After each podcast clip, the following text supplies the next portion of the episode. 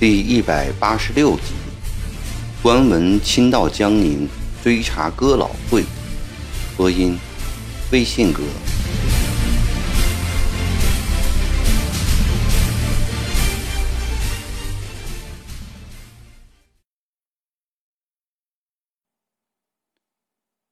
五天以后，湖广总督关文接到了慈禧的密谕。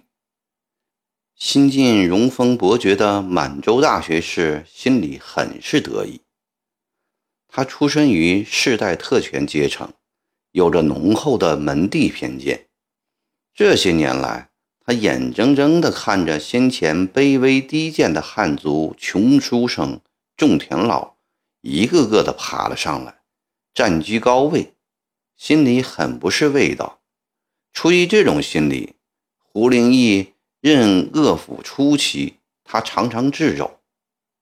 后来精明的胡灵义为了大局，不得不卑容谦辞，处处的让他，又玩起了夫人外交的手腕，才维持住了武昌城内督府相安的和局。也同样是出于这种心理。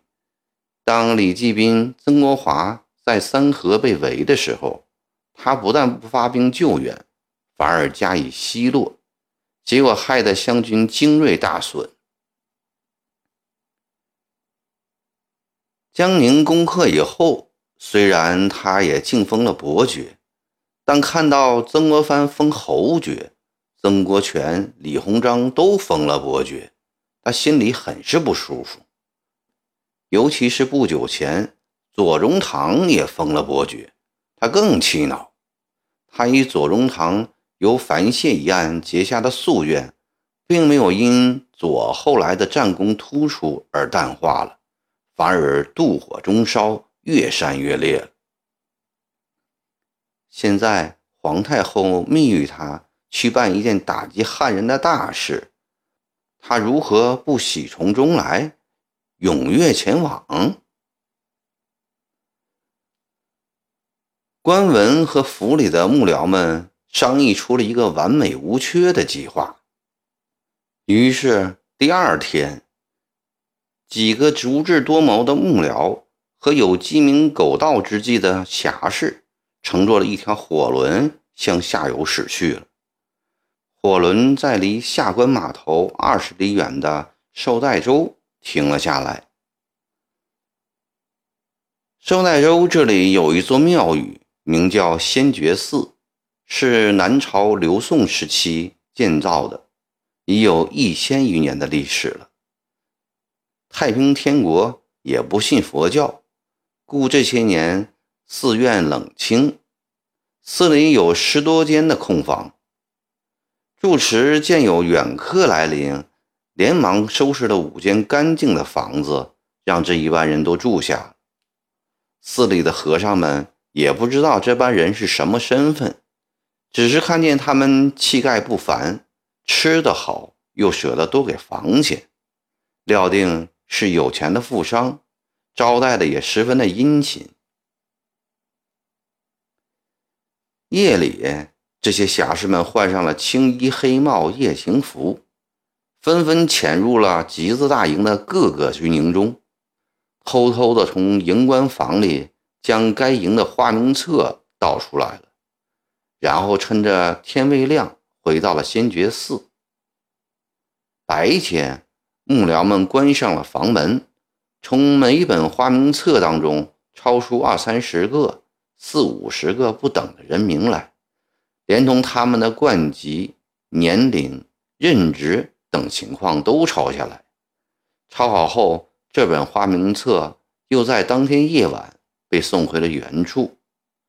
这样，在仙觉寺住了三天三夜的都署幕僚们，已经从集字大营中的节字营、信字营、换字营等十多个军营的花名册上，抄下了四百多名湘军官勇的名单以及简历。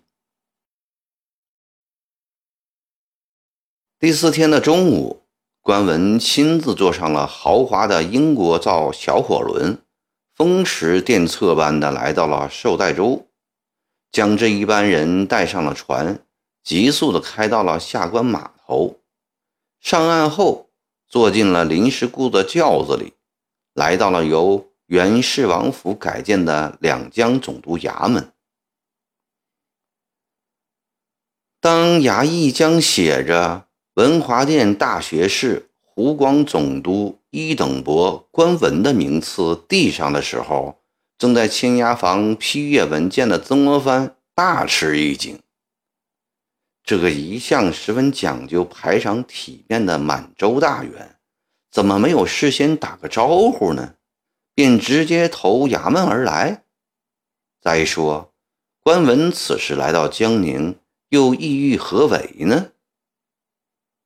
曾国藩也来不及细想，便吩咐大开中门迎接贵宾。关中堂光临江宁，怎么不通知下官呢？你是存心让我背一个失礼的罪名呀？当曾国藩穿戴整齐走出二门时，白白胖胖的关文已进了大门。曾国藩老远便打了招呼，态度极其亲热，好像来的是一位知交挚友。哎呀呀，曾中堂，你看你说的，你是侯爷，我哪里敢屈您的驾来迎接呢？关文的态度更是亲热，满面春风的迎了上去，仿佛前面站的是他情同手足的旧侣。二人坐定以后，关文说：“上岸后，从下关码头到总督衙门这一段，鄙人从轿窗口看到江宁城已趋平静，百业也正在复兴。曾东堂真正有经文大才，不容易呀。”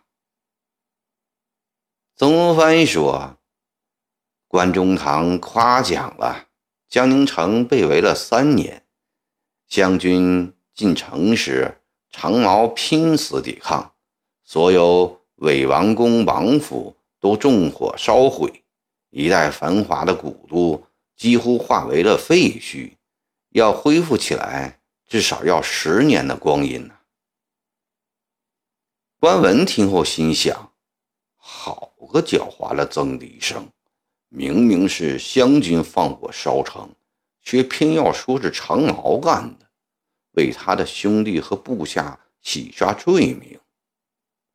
他笑着说：“呃，全部恢复当然不容易了哈，眼下只有这几个月，便能有这个样子，真是了不起呀！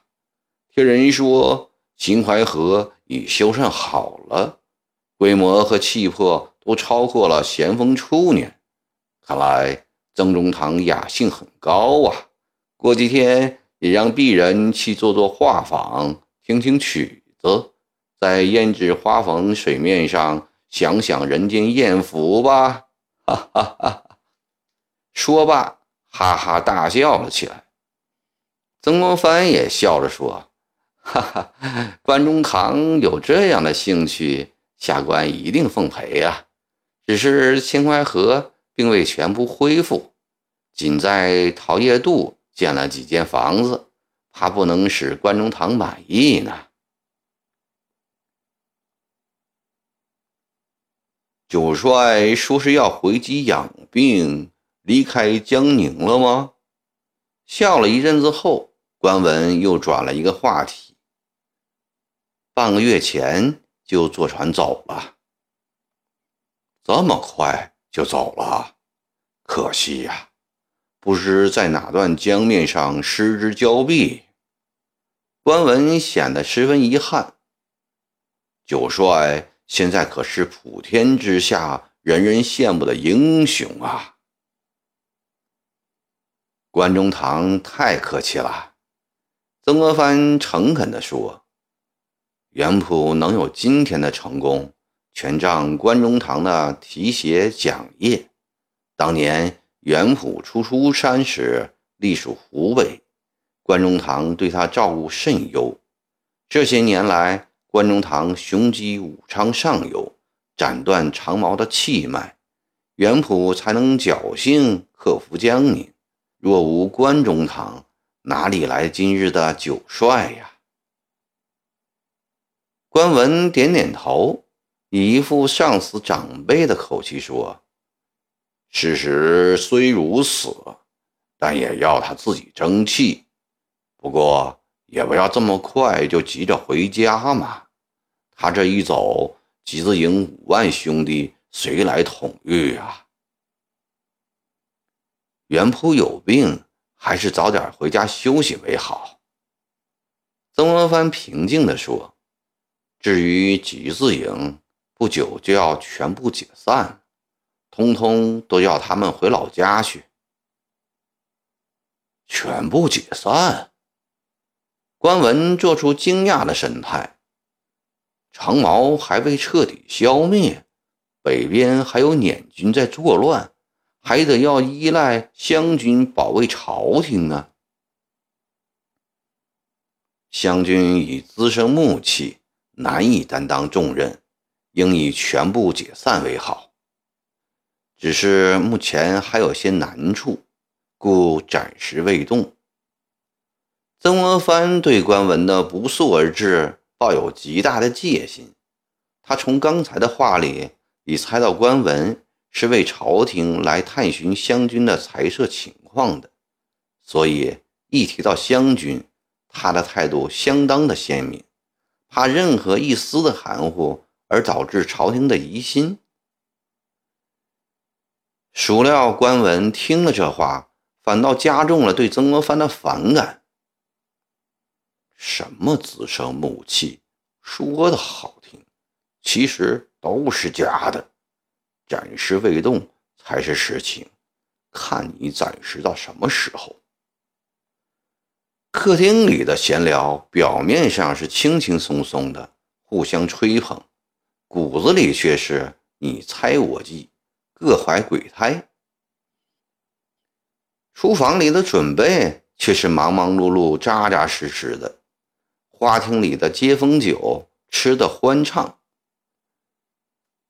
饭后，赵烈文奉命把关文一行送到莫愁湖畔的圣七楼。驿馆安歇。莫愁湖水面有七百余亩，湖内荷叶满布，湖岸亭楼相接，号称是金陵第一名湖。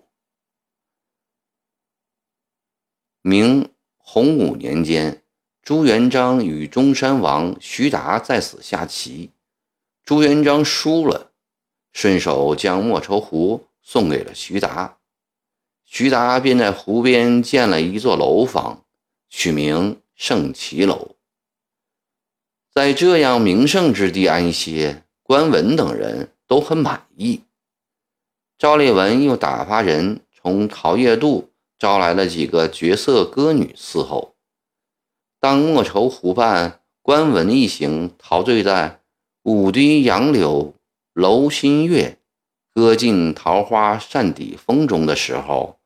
两江都署书房里，曾国藩对着一盏油灯，独自孤坐了大半夜，心里暗暗的在思索着，只想到了窗纸已发白，才迷迷糊糊的打了一个盹儿。